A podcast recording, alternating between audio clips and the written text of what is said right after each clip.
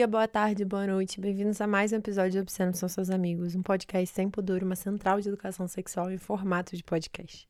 Eu sou sua apresentadora e você pode me chamar de Amarela ou Cissa, como você se sentir mais confortável. Tô sussurrando um pouquinho porque eu tô na casa de uma outra pessoa e eu não queria muito fazer barulho. No episódio de hoje, eu tô muito feliz de anunciar que veio a Íria, do Sexo Sem Culpa. O Sexo Sem Culpa é um podcast que acho que eu não contei isso pra ela, mas logo quando ele surgiu, assim, eu cheguei a conhecer, eu conheci, tinha dois episódios só. E é um podcast maravilhoso que se debruça num assunto que para mim é extremamente difícil, muito difícil mesmo, que é a questão da religião. Eu estudei na escola católica, já falei isso algumas vezes, mas eu, eu, eu tenho a dificuldade muito grande, assim, de absorver e entender determinadas coisas religiosas. E ela veio aqui para falar um pouco desse mundo, assim. Dentro da sexualidade, a gente volta e meia tá discutindo isso, né? Como a cultura judaico-cristã afeta a nossa sexualidade como um todo, que acabou fazendo parte da cultura do Ocidente. Tem algumas coisas, assim, que eu acabo sabendo, né? Como a questão da pílula, a conferência de. Esqueci o nome. Tem essa conferência que é importante que é quando a, o papado finalmente autoriza que seja usado métodos contraceptivos sem ser pecado. E ela é bem recente, na verdade, ela no início do século XX, assim. Então tem essas coisas que eu acabo sabendo, mas eu tenho muita dificuldade de entender determinadas coisas. E ela veio aqui hoje para falar um pouco sobre esse mundo, um pouco sobre como é viver. E para mim acaba, acabou sendo bastante uma explicação, né? Eu fiz várias perguntas de quem tem alguma dificuldade de se aproximar desse assunto, mas para algumas pessoas aqui pode ser, algumas pessoas que estão ouvindo, né? Pode ser um lugar de conforto e encontro com várias coisas que vocês já sabem, já conhecem. Eu espero que vocês curtam muito o episódio. E antes da gente começar, eu queria só fazer mais um comentário, que é sobre a capa. Às vezes eu falo sobre a capa, né? É raro eu falar sobre a capa, mas às vezes rola. E tem algumas imagens, assim, que eu tenho na minha mente, alguns quadros, esculturas ou fotos, que eu guardo.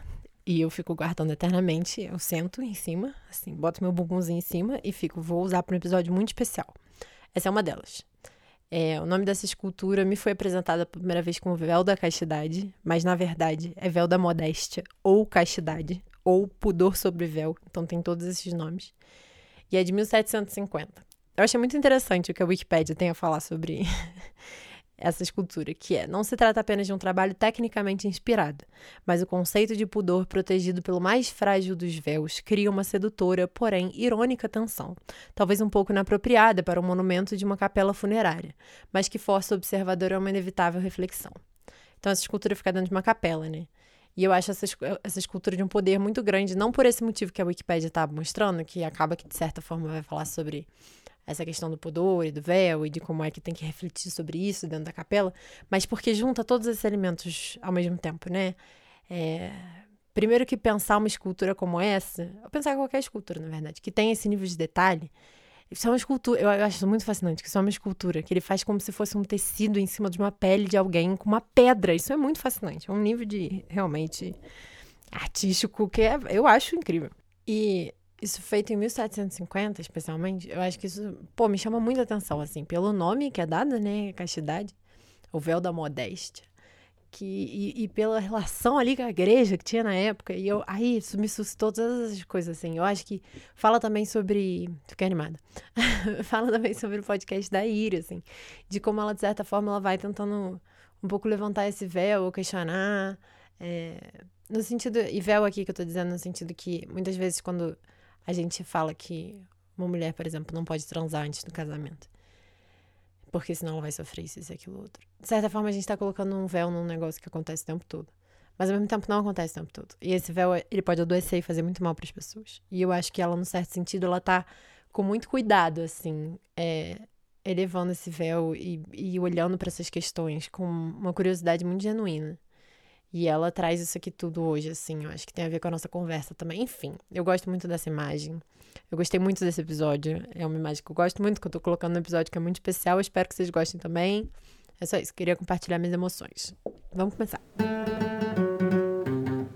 Obscenos são seus amigos. Obscenos são seus amigos. Obscenos, depravados, imundos, escrachados. Obscenos são seus amigos.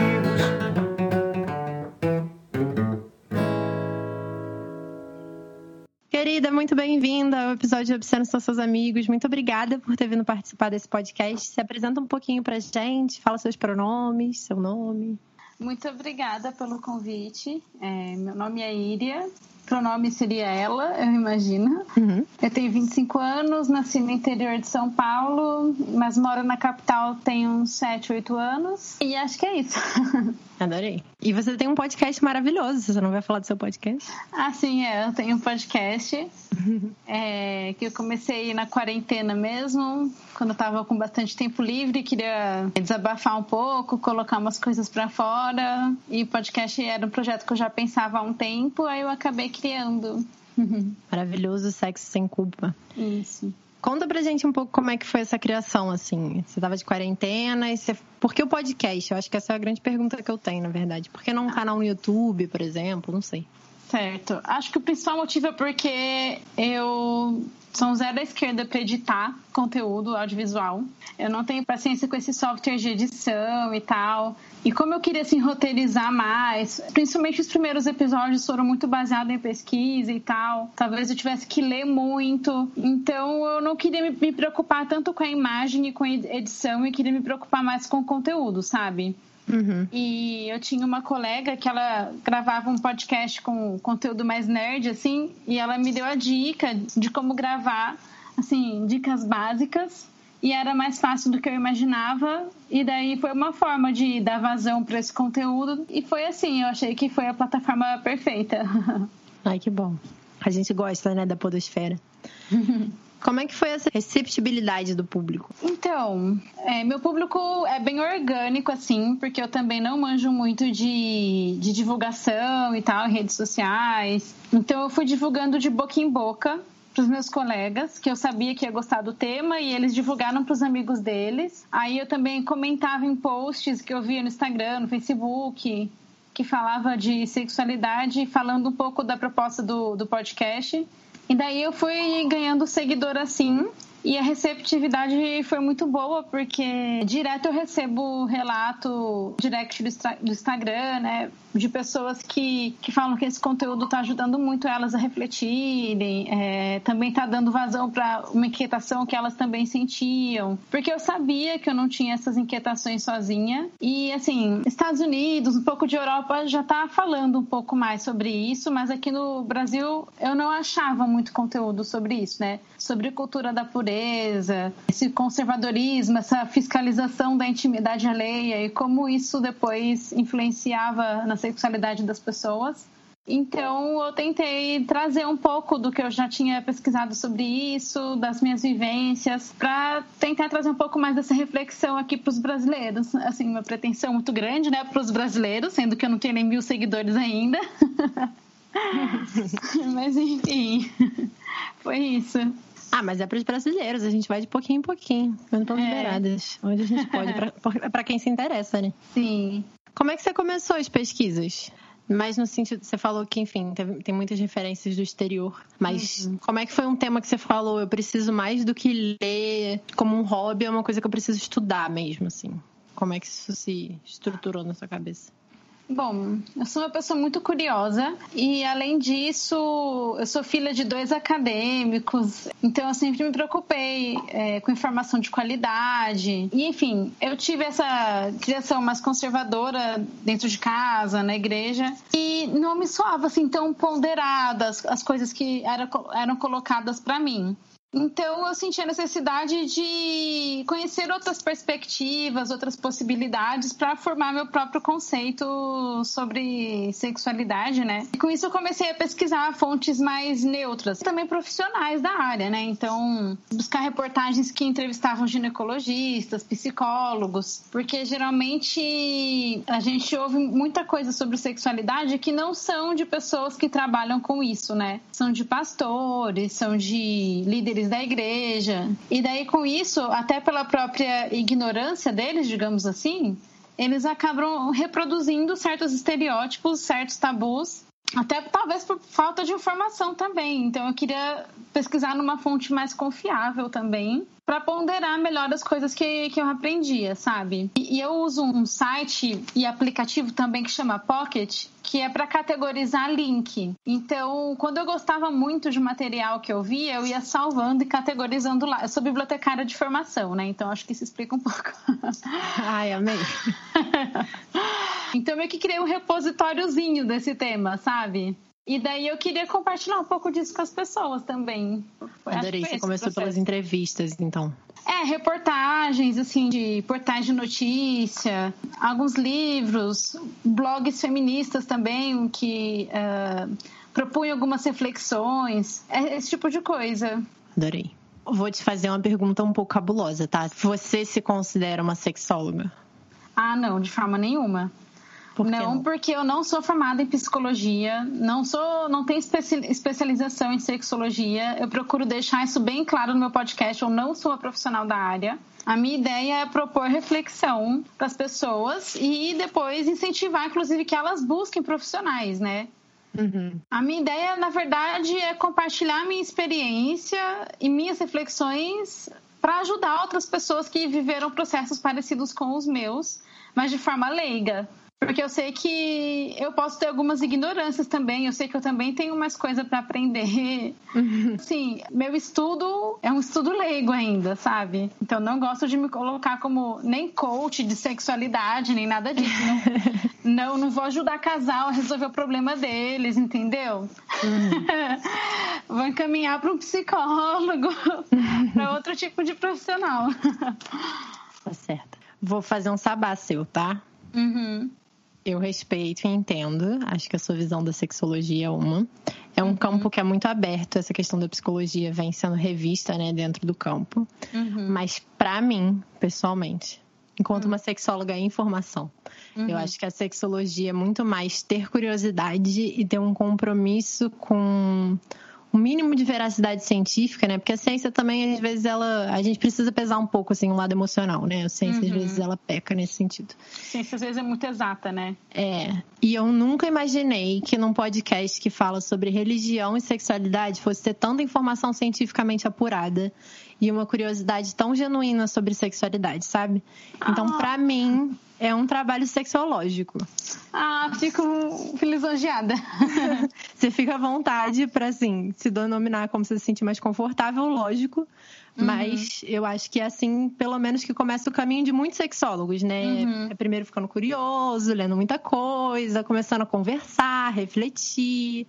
Uhum. E aí depois, enfim, vai se apropriando aí de questões diferentes do campo. Assim, eu quase fiz psicologia de faculdade, é, eu quase prestei vestibular, eu mudei, eu mudei, tipo, no 45 do segundo tempo. Uhum.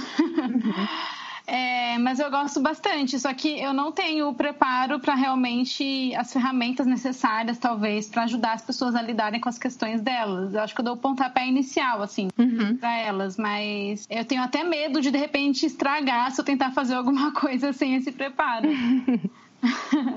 e eu gosto, é uma sexologia é uma área assim que eu sou apaixonada. Acho que se eu tivesse tempo e dinheiro, eu investiria nisso, mas como eu já estou iniciando numa outra carreira agora que eu também gosto, e o dia só tem 24 horas, eu tenho que escolher o que, que eu vou querer, mas o que, o que eu gosto dessa área eu gosto mesmo também. Isso me leva a uma pergunta: como é que você divide seu tempo com podcast? No momento eu não estou dividindo, porque faz três meses que eu não gravo, pelo menos.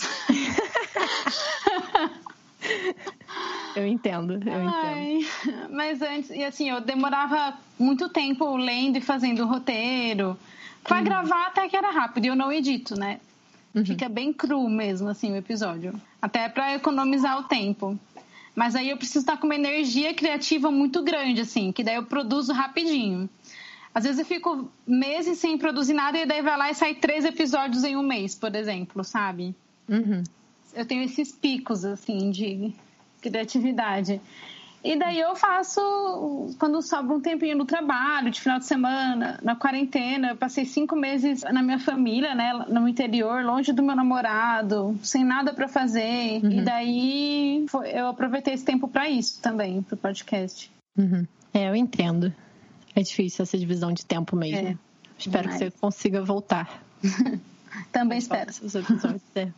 Vamos falar um pouco do conteúdo, então. Você teve essa criação católica, posso dizer assim? Na verdade, foi evangélica. Evangélica? Foi. Não, então me conta tudo. Eu não gosto de falar de denominação no meu podcast, então não vou falar aqui, porque eu tenho medo de soar um ataque para essa denominação, porque não é. Tá. E é um fenômeno que acontece uh, dentro de várias denominações, então não seria justo resumir tudo só para essa denominação. Mas tá. eu cresci é, sempre dentro dessa mesma denominação, né? Quando eu nasci, meus pais já frequentavam essa igreja. Uhum. Eu diria que é meio evangélica tradicional, assim, não é pentecostal. Um... Eu queria saber como é que você foi do caminho dessa criação, né? Uhum. Para olhar para isso tudo, que imagino que você passou uma boa parte da sua vida ouvindo sem questionar e começar uhum. a questionar, assim. Porque, num certo sentido, não precisa ser de fora para questionar de forma alguma. Uhum. Mas é necessário um pouco de um desapego, né? De uma distância, assim, para poder olhar e questionar. Eu queria saber como é que foi esse processo. Uhum. Eu acho que eu comecei a questionar cedo até. É, tipo, na pré-adolescência, assim. Uhum. Eu tive até uma ajuda até dos meus próprios pais, assim, porque eles também incentivavam o pensamento crítico e tal. E sempre respeitaram muito o meu processo, consideravam a, as minhas questões, assim, então teve esse ponto positivo. E na minha escola também, eu estudei até, deixa eu ver, segunda série, mais ou menos, numa escola confessional, né, cristã. Mas depois eu mudei para uma escola mais laica. Ela tinha, assim, uma parte católica, mas era bem enfraquecida, assim. Em geral, era mais laica. E daí vieram os maravilhosos professores de humanas, que a família conservadora tradicional odeia. e acho que regou a semente do questionamento que tinha dentro de mim. Abriu meus olhos, não só os professores, mas conviver com os colegas numa escola que aceitava um pouco mais a diversidade. Claro, com muitas coisas a melhorar também, né? Mas enfim, e, e daí isso tudo desencadeou esse processo de questionamento e inquietação. E uma coisa que me incomodava era que eu nunca tinha tido uma experiência espiritual não institucionalizada, digamos assim. E eu queria ter essa experiência, sabe? Não sei se eu entendi. É porque a minha espiritualidade sempre foi vinculada a uma instituição religiosa. Então não me parecia muito orgânica, muito espontânea, muito assim, um processo de amadurecimento meu. Era uma coisa que foi uniformizada, encaixotada, um modelo, digamos assim, espiritualidade. E eu simplesmente estava acostumada e seguindo coisas por hábito, porque eu fui criada assim, sabe? Uhum. E eu acho que eu queria conhecer um pouco mais como era a minha espiritualidade de forma mais espontânea e menos uniformizada por uma uhum. instituição. Aí teve todo esse processo de estudar nessa outra escola e tal, até que uma hora eu pedi para sair oficialmente da igreja, né, não ser mais considerado um membro oficial da igreja, até para não ter a cobrança dos colegas para ter um determinado comportamento, um determinado pensamento, e me sentir mais livre mesmo para explorar minha espiritualidade, minha sexualidade também. Apesar de eu ainda me considerar cristã, né, ainda estou formando essa espiritualidade, estou amadurecendo isso ainda. Mas eu acho que foi esse o processo, mais ou menos. Ah, e buscar informação, né? Como eu já falei, começar a pesquisar de fontes mais neutras e que estudavam realmente sobre os assuntos que eu tinha interesse, esse tipo de coisa. Assim, é uma questão muito leiga minha. Hum. Quando você pede para sair da igreja, porque você, de alguma forma, não entendo essa parte. É porque ah, eu, tá. eu, nunca fiz parte de uma igreja. é uma parte é burocrática, digamos assim, né? Porque você, assim, tem toda uma documentação, um registro, digamos, com secretariado, sabe, uma administração.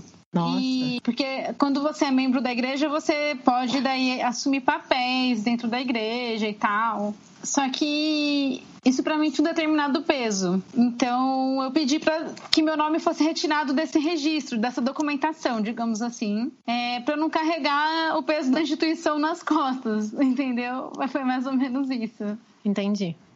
Incrível, não sabia que isso existia. Aprendi algo novo. Adorei.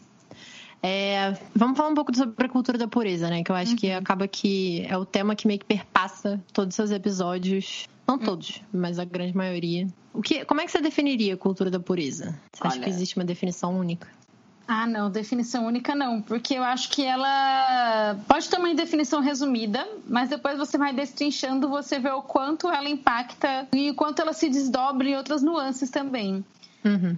Tem um, um, Instagram que chama Gálatas328, que eles fizeram um resumo muito legal assim do que é a cultura da pureza. Eu repostei o post dele no, no meu Instagram também. E basicamente é uma ideia muito relacionada às igrejas cristãs de que você precisa manter a sua virgindade para você ser puro diante de Deus e também para preservar o seu relacionamento futuro, o seu casamento, de acabar. Isso vem historicamente já, né, desde a Igreja Católica. Acho que por isso que você achou que eu era católica, porque é. de fato tem muita influência assim de como a Igreja Católica lidava com a sexualidade. Mas nos anos 90, principalmente, isso começou a ficar mais forte nas igrejas protestantes também. Aí surgiu movimentos como é, True Love Waits, né, o verdadeiro amor espera, é, que começou então a incentivar essa virgindade aí nas pessoas, especialmente nas mulheres, claro. Uhum.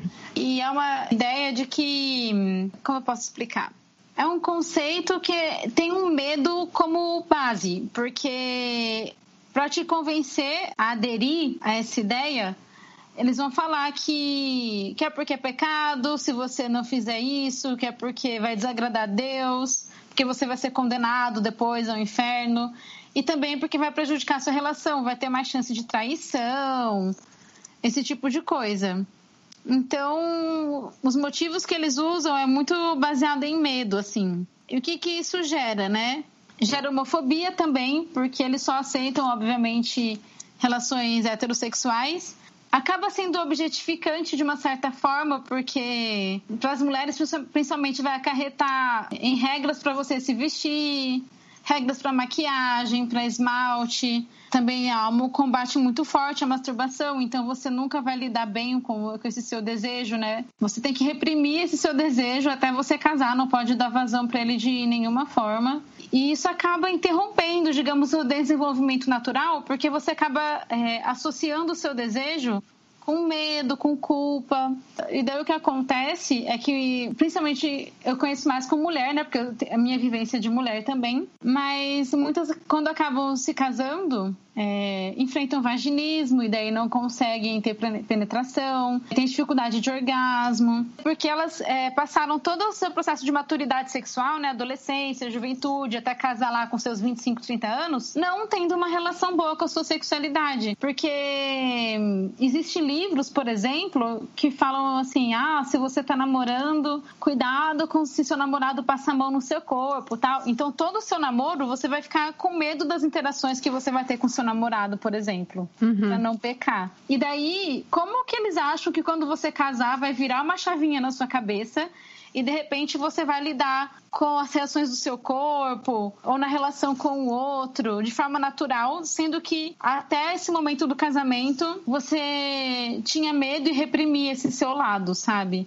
É por isso uhum. que depois acarreta esses problemas aí que eu citei. Então a cultura da pureza começa na sexualidade, mas aí vai parar na roupa também, numa falsa expectativa de que seu, seu casamento vai ser muito melhor e indestrutível porque você é, controlou seus desejos sexuais até casar. Ou então que se você não esperar até casar, você vai ter DST, os métodos contraceptivos não funcionam direito, você vai engravidar porque é uma consequência do seu ato e tal. Uhum. É, reflete em tudo isso, né? Uhum. Fiquei com uma dúvida. Você falou em relação à traição, é no sentido que a mulher que não se preserva até o casamento, ela tem mais chance de ser traída ou ela tem mais chance de trair? Ou os dois? Não só a mulher, mas em teoria, quem não se preserva não vai saber desenvolver um autocontrole sexual. E por isso ela não vai saber ser fiel, digamos assim. É esse o raciocínio em geral que é desenvolvido. Uhum.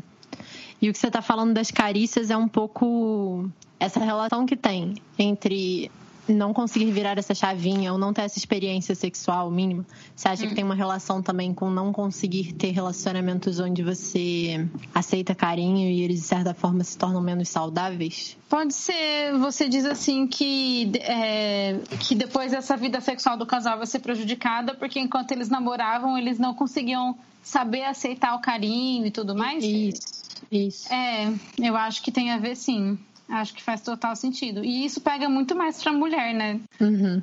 porque a excitação para o homem é muito mais fácil. Tudo bem que daí ele pode ter alguns problemas de ejaculação precoce, ou talvez é, impotência, talvez, né?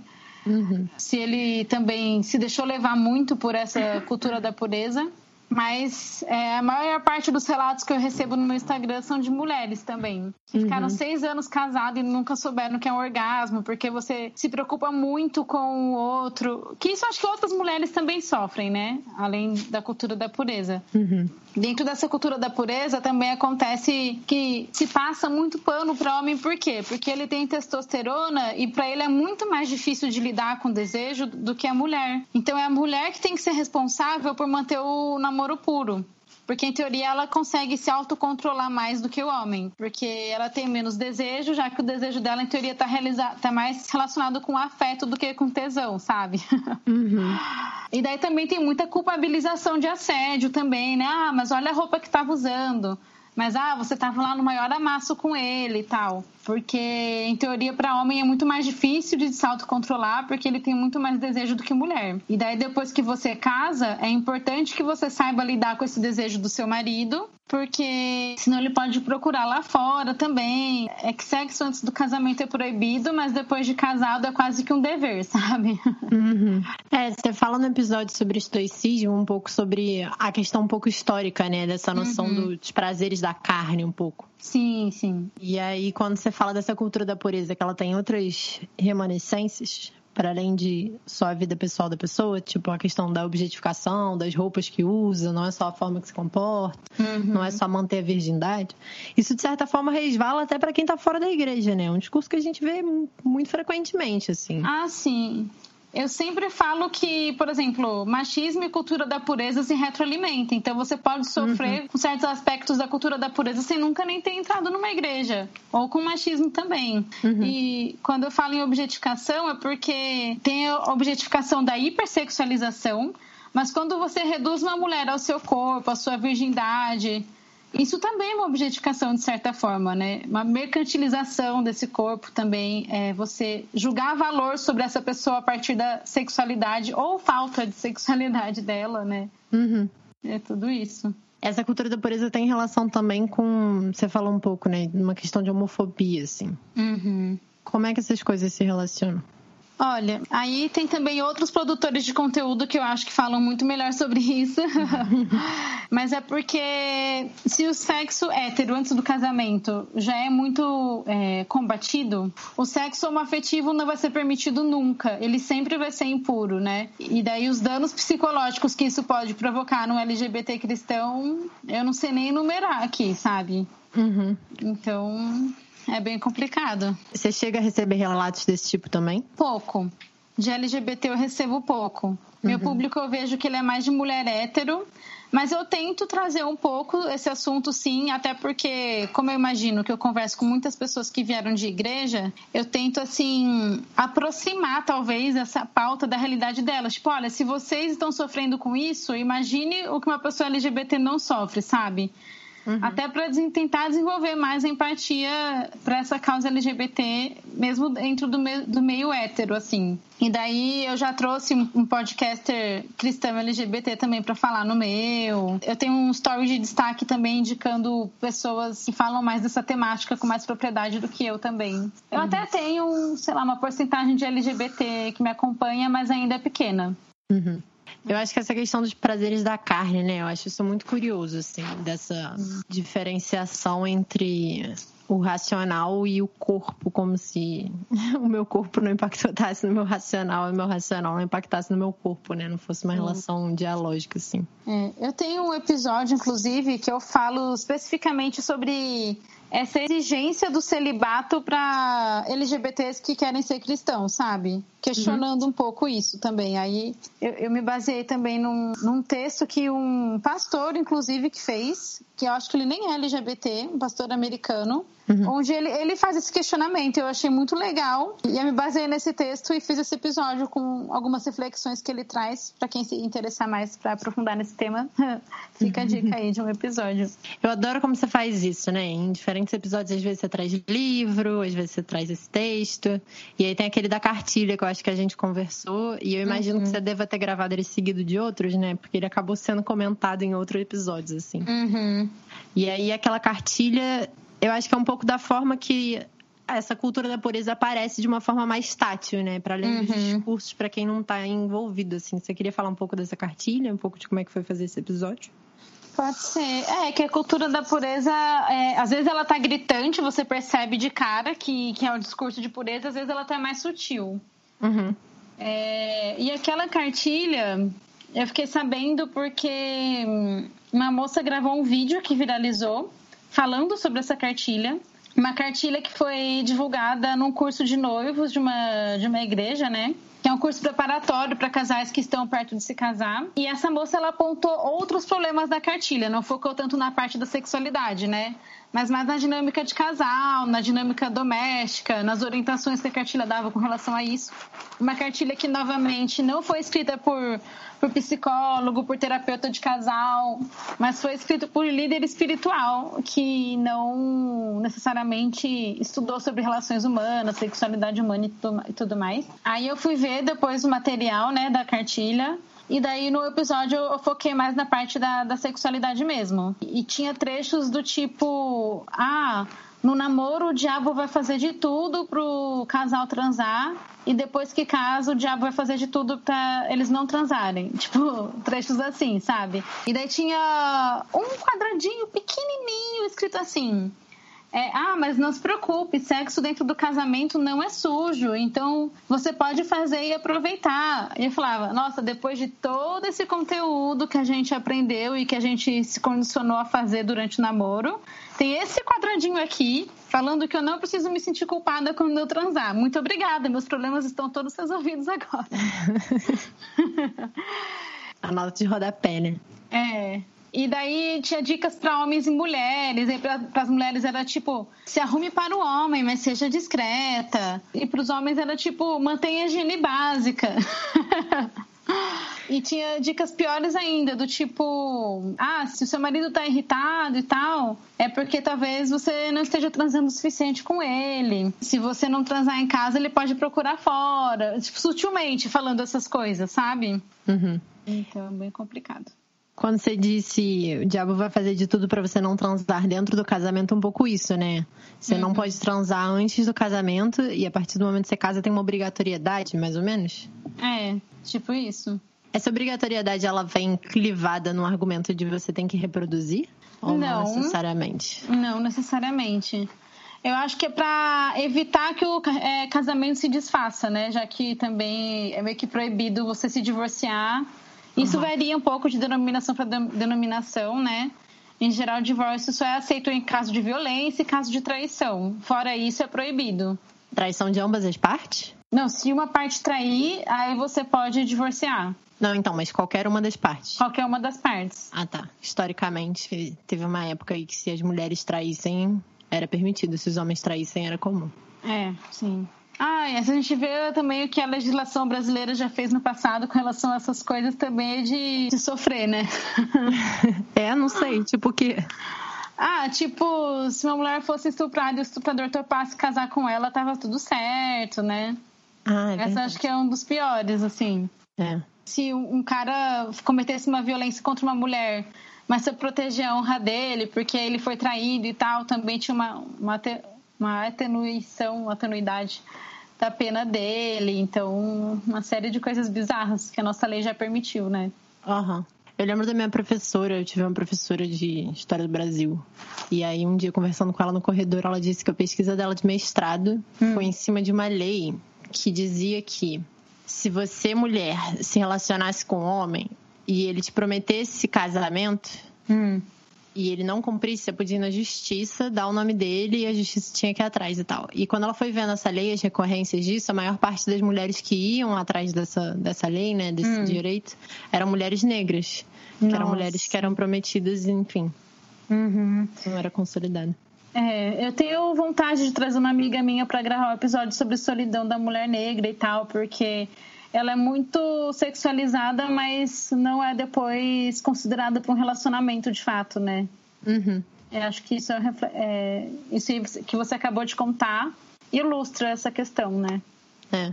Eu acho interessante como tem essa questão histórica, né? Tipo, eu perguntei essa questão da reprodução, porque hum. lembrando da, dos meus estudos, enfim, na faculdade de história, a gente, eu lembro de ler isso em algum momento, assim, né? O sexo uhum. ele era para reproduzir. Eu acho que, se não me engano, a igreja endossava esse discurso.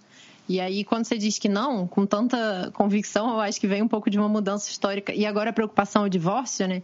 Vem uhum. dessa mudança histórica de a gente já aceitou a pílula, Uhum. É, e agora a nossa maior preocupação é manter o casamento, independente de se houver reprodução ou não, né? Isso, assim, a Igreja Católica oficialmente, que eu saiba, ainda é contra pílula, camisinha, coito interrompido. Eu descobri recentemente que o único método que eles aprovam é aquele, aquele de Billings, de percepção de fertilidade porque eles consideram isso natural e não é assim contraceptivo, é para adiar uma gestação da outra. Uhum, a tabelinha. É, isso. E eu fiquei, uhum. caramba, não sabia disso, né? Achei bem curioso. Então, assim, os católicos eu acho que é uma porcentagem muito pequena que seguem isso à risca, mas isso ainda existe dentro do catolicismo, né? Essa preocupação com a reprodução. Uhum. No protestantismo, isso é, acontece muito menos, muito menos mesmo. É, se aceita muito mais a contracepção. Um ou outro só que você vê fugindo um pouco disso. Mas de resto, por exemplo, falar do que você pode ou não fazer entre quatro paredes com seu marido, como você vai fazer, quando você vai fazer, enfim. Para mim, uma das, das coisas que mais diferem a ética sexual católica e protestante é a contracepção. Porque uhum. tirando isso, todas as outras minúcias da sua intimidade é discutido publicamente quase, né? Uhum. Existe uma legislação, digamos assim. No protestantismo também acho que tem mais espaço para questionamento, no sentido que dependendo do líder espiritual, ele vai ser mais conservador ou não. Então sendo mais explícita assim, sexo oral, por exemplo. Como a Bíblia não fala sobre isso, vai da interpretação da pessoa, do líder espiritual.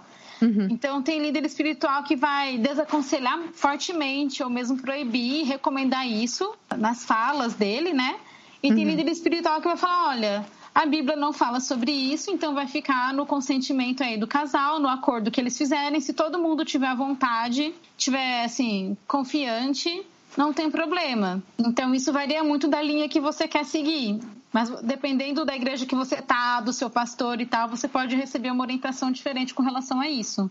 Uhum. Mas o que acho chocante, também fiz um post disso no Instagram, é que se você olhar esses fóruns evangélicos, assim, é, as pessoas têm muito medo e perguntam de tudo para os pastores, assim, porque como existe muito esse medo de pecar, mesmo casado, o pessoal vai ficar perguntando, mas eu posso fazer isso com meu marido? Isso e aquilo.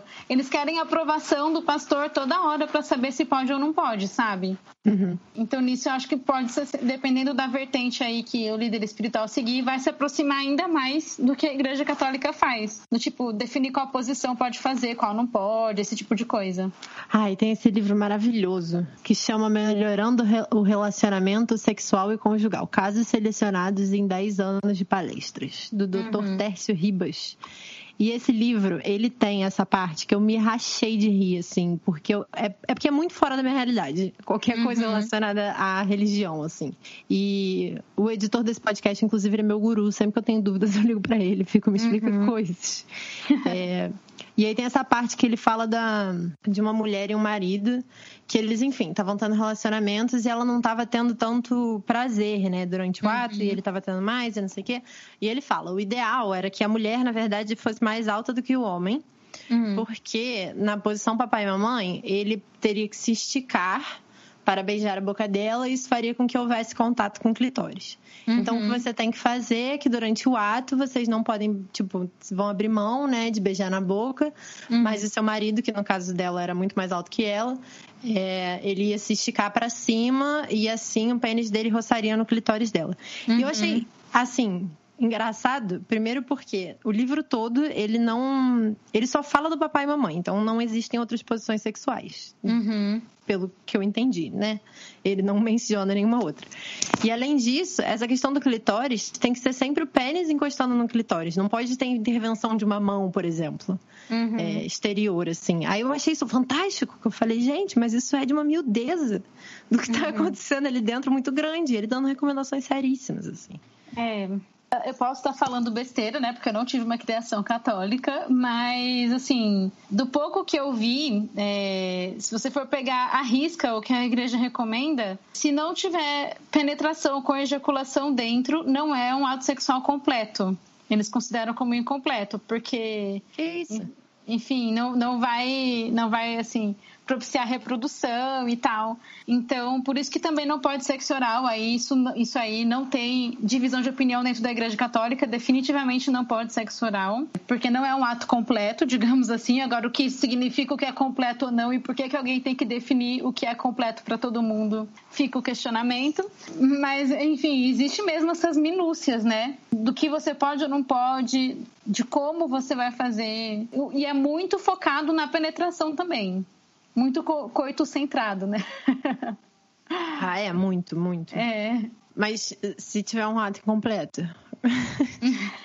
Aí o que, que acontece? Que que Não sei o que acontece, né? Você vai estar evitando uma reprodução, talvez, ou... Ah, e existe esse discurso do que é natural, né? Tipo, do que é da natureza, digamos assim. Se existe um pênis e uma vagina para receber esse pênis e é isso que faz a reprodução, então isso que é o natural. O sexo oral já não é natural. Por exemplo, não existe sexo oral entre animais. Então, isso também é um dos argumentos usados para reprimir isso, né? De que não é uma prática antinatural. Deve existir, gente. Não é possível. Algum biólogo sabe de um caso. Algum animal faz isso. É, tem animal que se masturba, cachorro, né? Fica roçando no- nos bichos de pelúcia aí. É.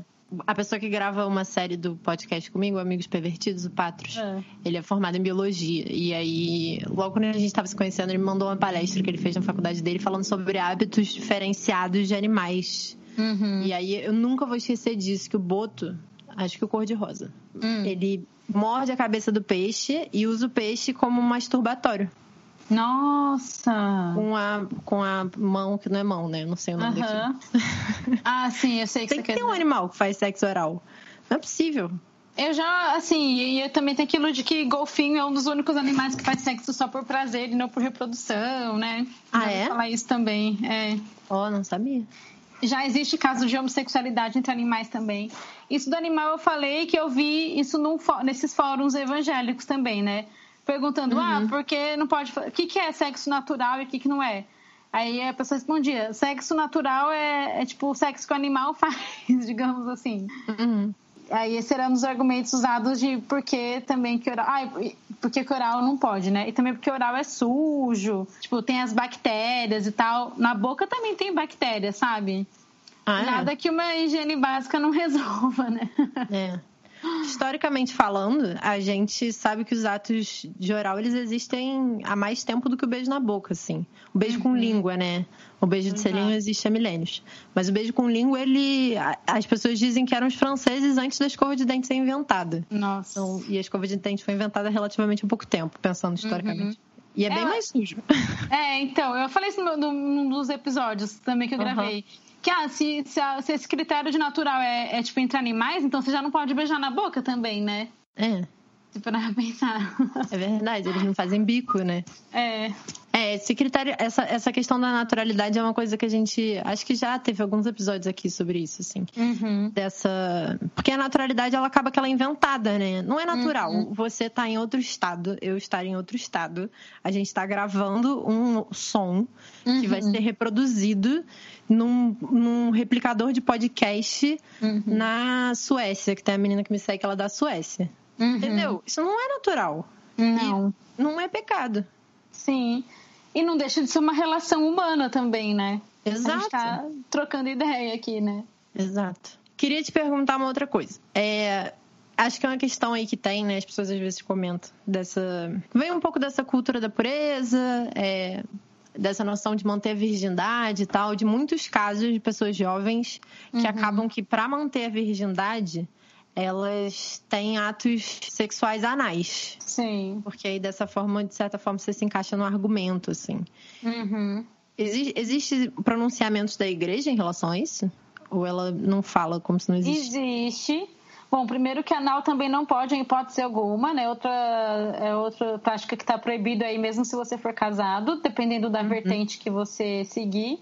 E, bom, por exemplo, nos materiais que eu vi, né? Eu estava vendo um livro que eu tinha quando eu era adolescente, que chamava Só para Meninas, e lá falava que, assim, que sexualidade era muito mais ampla do que penetração, então se você recebesse carícias íntimas, você já não podia ser considerada virgem. É, então... O que, que são carícias íntimas? Ah, tipo, se alguém te masturbar, por exemplo. Ah, tá. Achei que um carinho atrás da orelha podia ser íntimo também. Eles falam, meu, se você, sei lá, se o cara tá beijando o seu pescoço e isso começa a te deixar muito tentada, você tem que parar. Tem, tem todo esse tipo de, de coisa. Você começou uhum. a ficar muito excitada, para, sabe? É perigoso. Uhum. Então, a ideia é que você realmente, assim, não ultrapasse muito do beijo na boca. Dependendo da igreja, até o beijo na boca está sendo desaconselhado enquanto você namora. Porque realmente o prazer sexual é só do seu marido, assim. Se você tem prazer com outra pessoa que não é o seu marido, ainda que seja seu namorado no relacionamento estável, você está atraindo o seu futuro marido. Que você nem uhum. conhece, em teoria. Mas que pode ser essa pessoa também. Pode ser essa pessoa também, exatamente. Acho que muitas pessoas tentaram usar essa brecha aí do sexo anal para tentar explorar a sexualidade e se manter virgem, né? Ou sexo uhum. também. Ainda mais em pessoas que relacionam muito a virgindade com é, a preservação do ímen, né? Mas a cultura da pureza ela vai te falar que qualquer tipo de prazer sexual antes do casamento é proibido. Uhum. Então não tem muito, não tem muita saída não. que loucura, né? Deve ser difícil ser esses jovens. É. Eu não sei, eu, eu fico com um pouco de dó. é. Tô até tentando achar aqui um livro ó, que, que eu postei aqui no Instagram, uma página, que ele explica um pouco das relações fisiológicas da excitação no homem e na mulher. E daí ele conclui essa página assim. É por isso que a menina que é acariciada ou beijada nos seios, nas nádegas, nas coxas ou entre as pernas não pode ser considerada virgem. O mesmo se pode dizer de um garoto que aceita receber carícias ou beijos em seus órgãos sexuais. Por outro lado, uma menina que sofreu uma queda ou foi estuprada, portanto teve o ímã rompido, pode ainda ser considerada virgem. Mas se você já teve um relacionamento íntimo, não importa qual, ou se não tem o ímã intacto, você pode pedir a Deus que lhe dê uma nova vida, que inclua uma virgindade de mente e de atitudes. Ele pode fazer isso por você. Esse é o livro que eu falei, que chamava Só para Meninas, né? Uhum. Daí é isso, aquilo que eu falei, você desenvolve essa sexualidade com medo das suas relações fisiológicas, você se relaciona com o outro com medo de ultrapassar esse limite. Então você condiciona seu corpo a, a frear quando você chega perto de uma situação de excitação. E como que você vai descondicionar isso depois que você casa, entendeu? Essa pergunta ela é de uma genialidade muito grande, eu acho. Eu acho fascinante como a igreja vai se adaptando ao tempo histórico em que ela vive, assim. Uhum. Porque é isso da contracepção, a questão da reprodução, essa coisa do que é natural, do que não é natural, que também é um discurso uhum. que, enfim, tá sempre ali, mas ele vai evolu não evoluindo entre aspas, né? Não no sentido de progresso, mas no sentido de mudando. E aí, a própria ideia de que você pode namorar já é, se a gente for parar pra pensar historicamente, muito louca, uhum. porque antes você não podia namorar. Hoje em dia você pode namorar várias pessoas, desde que você não uhum. transa tudo bem, é isso? Sim, sim. É, mas assim, mais ou menos, né? Porque quando você começa a namorar, já tem que ter a perspectiva do casamento ali. Se você acha que você não uhum. pode. que essa pessoa não, não vai casar com você ou coisa do tipo, aí sim você termina e, e parte para outro, né? Nossa, mas eu ia falar duas coisas. Essa questão histórica, né? De, da gente poder namorar recentemente. Eu também gravei um vídeo, acho, baseado num vídeo gringo que eu vi, que ela faz esse histórico do, dos relacionamentos afetivos, né? Desde uhum. a época da Bíblia, que era muito uma relação de poder e de aliança entre famílias e tal. E de como o casamento por afetividade, historicamente, também é muito recente, né? Porque mesmo num tempo mais recente, depois da Bíblia, quando a mulher ainda não estava no mercado de trabalho e era dependente economicamente do marido, ela também não tinha muita escolha afetiva, digamos assim. Essa escolha afetiva foi é, ficar mais forte depois que a mulher também entrou no mercado de trabalho. Não precisava de homem para sobreviver, né? Porque ela conseguia se bancar. Uhum. E ela também tinha mais direito de escolha e de escolher algo que era compatível com ela e com o que ela queria também e tudo mais. Aí também tinha a questão de que relacionamentos interraciais eram proibidos nos Estados Unidos até pouco tempo atrás. Essa, a, moça no vídeo ela passa por todas essas questões assim, até chegar no privilégio que a gente tem hoje de casar por, por atração e afetividade mesmo, né? Isso uhum. historicamente é bem recente mesmo. Ainda é um privilégio para poucos, né? Tem muita gente que casa ainda por, às vezes, necessidade de sair da casa dos pais, Sim. às vezes, enfim, questões financeiras também. Uhum. Ou porque engravidou, né? Porque engravidou, nossa, tem muito. Uhum. Acho que o privilégio que a gente tem mais é de poder repensar, né? No sentido de Sim. saber onde é que você tá pisando, não sei. Uhum.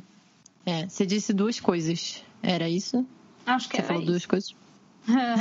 Ah, tá. A segunda coisa que eu lembrei agora é que a gente estava falando, né, sobre é, essas intimidades que você não pode fazer no namoro, e eu lembrei que, e eu que cheguei a comentar aqui também, de que tem igreja que desaconselha que você beije a, na boca durante o namoro também.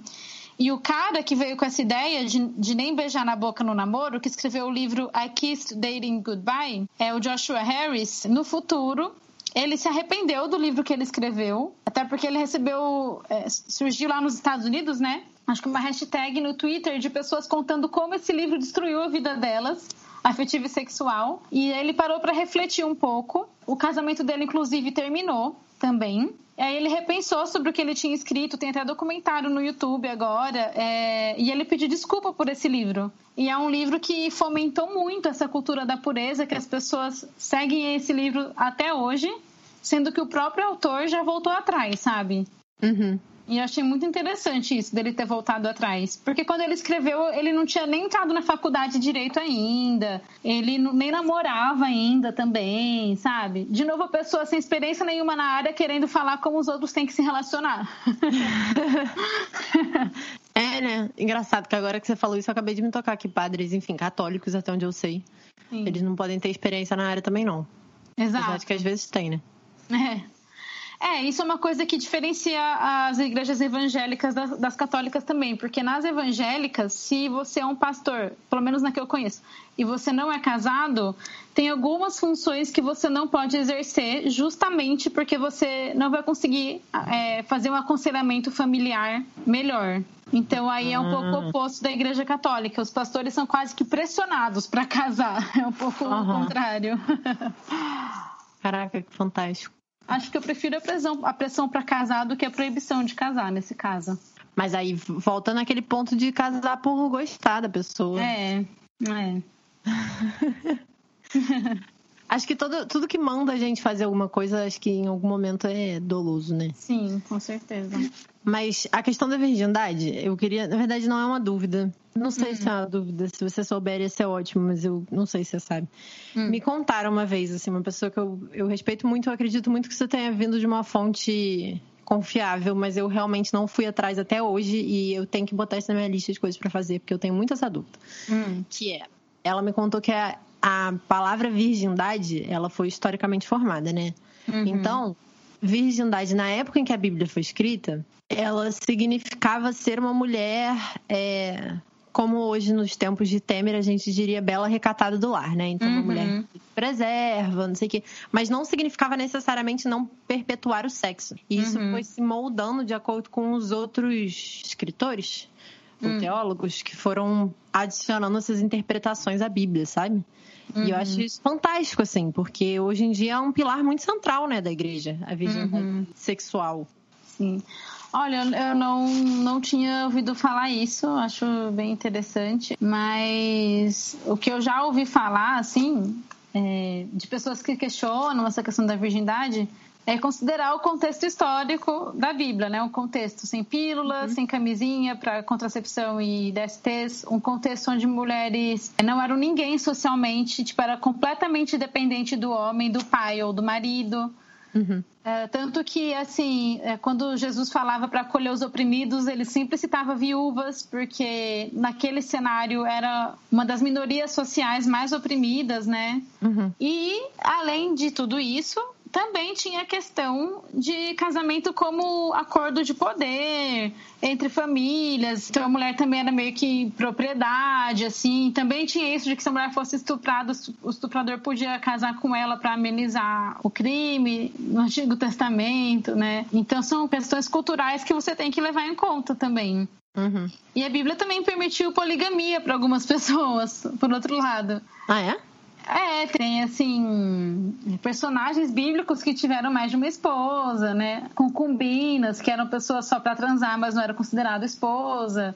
Uhum. Mas tinha regras também. Por exemplo, se você fosse ter mais de uma esposa, você tinha que dar uma boa condição de vida para todas igualmente. Então você tinha que ter condição financeira para isso. Tinha algumas regras para tornar isso menos pior, digamos assim, né? Tornar isso mais viável. Uhum. Então, é, são coisas que a gente tem que considerar também, né? É, se eu não me engano, é, acho que os muçulmanos até hoje são assim, né? Se você tiver uhum. mais de uma esposa, você tem que ser capaz de, Sim, de sustentar total. ambos. Sim. O que eu acho fantástico é isso desse negócio do estuprador que você falou agora, porque ameniza o crime, mas ameniza pra quem, né? É. você tem que olhar na cara do, do seu agressor todo Exato. dia. Exato. É terrível. Ameniza a pena pra ele, talvez, porque ele violou uma propriedade, né? Porque tinha uhum. toda a questão do dote também. Então, aquela mulher que foi violada, ela ia ter muito menos chance de casar. Então, você assumia aquela mulher economicamente. Uhum. Mas devia ser um pesadelo pra mulher, com certeza. É.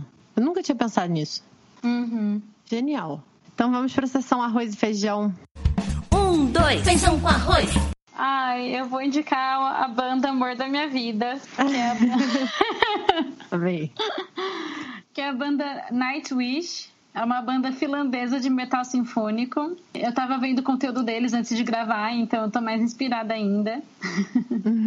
eu vou indicar uma música que não tem clipe, mas para mim e é meio longa, mas para mim é a obra-prima dessa banda, que chama Ghost Love Score. Depois não sei se tem como escrever isso de alguma forma. Vai estar tá no vai estar tá na descrição. Ah, então tá bom. Ah, e é isso, porque para mim é a perfeição. é uma banda, como é que é? Você falou? Finlandesa de metal sinfônico. O que é metal sinfônico? Assim, é um metal mais melódico, que tem bastante elemento de orquestra, coral, é, mas esmagadora maioria das vezes com vocalista feminina, sabe? Então. É incrível. É bem legal. Existia, adorei. Nossa, eu acho que mistura vários sentimentos, assim. Eu gosto bastante. Ai, eu vou pesquisar assim que a gente parar de gravar. Adorei. Uhum. E onde é que as pessoas podem te encontrar? No Instagram, sexo.semculpa. Show. E nos reprodutores de podcast? Ah, sim. Spotify, Deezer, Google Podcast. Tô lembrando desses três agora. Tá no Castos também, que é o que eu uso. Ah, que bom saber. Adorei. Muito obrigada por ter vindo, por ter participado. Adorei ah, eu que conversa. agradeço. Abriu muitas portas, muitos pensamentos. Ah, eu, eu sei que eu estou um pouco vaga, divagando nos meus pensamentos hoje. Espero ter conseguido construir uma linha de raciocínio. Construiu, claro, foi uma conversa fabulosa. Pensei, eu aprendi coisas novas. Espero Ai, que as pessoas que, que estão ouvindo aprenderam também. Que bom. É. Muito obrigada, viu? Eu que agradeço. Alguns agradecimentos. Queria começar agradecendo a você que ouviu esse episódio até o fim, você que é ouvinte assíduo de Obscenos São Seus Amigos, que divulga, que fala, ou você que é ouvinte de primeira viagem. Muito obrigada por ter chegado até aqui, por participar. Aqueles que estão no Instagram, participando das enquetes, das perguntas, das loucuras, meu muito obrigada. Obrigada também para aqueles que podem, querem e estão lá apoiando financeiramente Obscenos São Seus Amigos no Apoia-se. Por causa de vocês, esse podcast está se tornando cada vez um pouco menos zumbi e quem sabe um dia a gente não consegue financiamento suficiente para todos os episódios terem transcrições. É um sonho que a gente tem por aqui e eu agradeço demais vocês ajudarem esse sonho a chegar um pouco mais perto da realidade. Um agradecimento para aqueles que conseguem me ajudar nas pesquisas, roteirizações e demais questões que esse podcast tem por trás na pré-produção né, do episódio. Meu muito obrigada. Obrigada também àqueles convidados assíduos, em especial da série Sandcast Amigos Pervertidos.